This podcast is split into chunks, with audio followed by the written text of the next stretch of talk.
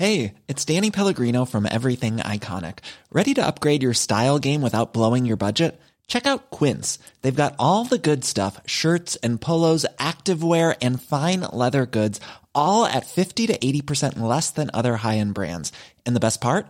They're all about safe, ethical, and responsible manufacturing. Get that luxury vibe without the luxury price tag. Hit up quince.com slash upgrade for free shipping and 365 day returns on your next order. That's quince.com slash upgrade.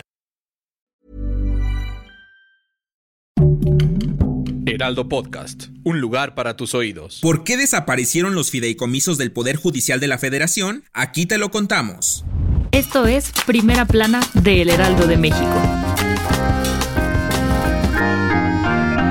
A pesar de la defensa de la oposición en la Cámara de Diputados, la coalición Juntos Haremos Historia aprobó con 259 votos a favor la desaparición de 13 de 14 fideicomisos del Poder Judicial de la Federación, con el que se ahorrarán 15 mil millones de pesos que serán destinados para apoyos a personas con discapacidad. Dentro del Poder Judicial de la Federación no podrán existir otros fondos y fideicomisos de los que expresamente prevea la Ley Orgánica del Poder Judicial de la Federación. Luis Espinosa Cházaro, coordinador del PRD, señaló que si no afectara a los trabajadores no estarían manifestándose a las afueras del Palacio Legislativo y que esta discusión de los fideicomisos parece disco rayado pero que según se da en venganza contra la ministra Norma Piña que no obedece órdenes del presidente Andrés Manuel López Obrador. El presidente de la Comisión de Presupuesto y Cuenta Pública, Erasmo González Robledo, indicó que el objetivo primordial del dictamen es contribuir al fortalecimiento de la transparencia, eficiencia y austeridad en la gestión de recursos públicos, en todos los niveles y sectores del Estado mexicano. Lo más relevante rumbo a las elecciones de 2024.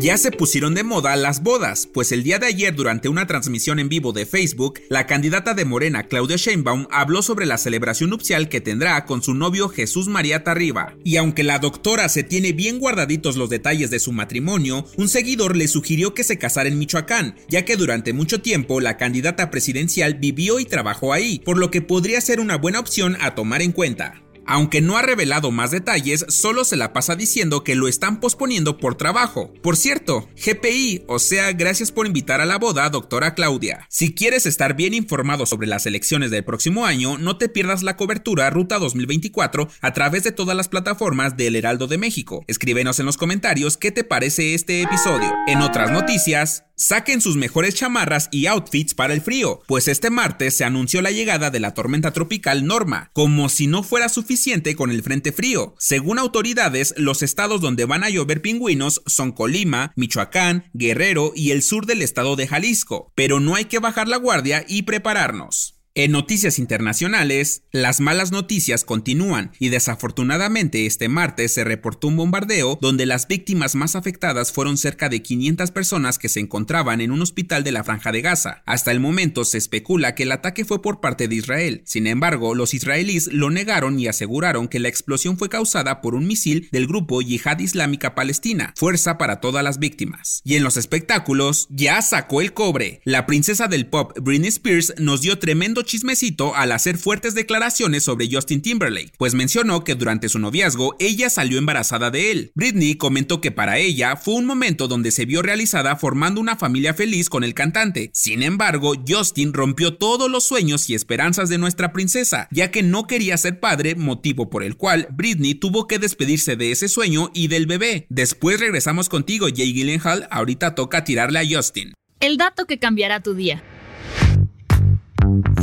El 19 de octubre es el Día Mundial por la lucha contra el cáncer de mama, representado por el lazo rosa. Pero ¿sabes de dónde viene esto? Aquí te contamos. En el siglo XIX era común que se usaran listones amarillos como apoyo a las personas que se encontraban en el ejército. Después nació la iniciativa para aportar un listón mostrando apoyo a las víctimas del SIDA, y fue así que inspirada por estos movimientos, Charlotte Haley, sobreviviente del cáncer de mama, comenzó a repartir listones color melocotón para concientizar sobre la prevención del cáncer de mama pues tan solo el 5% de los fondos que recibía el Instituto Nacional del Cáncer estaban destinados a la prevención. Fue así que con el tiempo se entregaron lazos rosas a todos los sobrevivientes del cáncer de mama. Yo soy Arturo Alarcón y nos escuchamos en la próxima.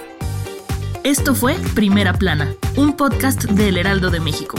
Encuentra nuestra primera plana en el periódico impreso, página web y ahora en podcast. Síguenos en Instagram y TikTok como El Heraldo Podcast y en Facebook, Twitter y YouTube como El Heraldo de México. Hasta mañana.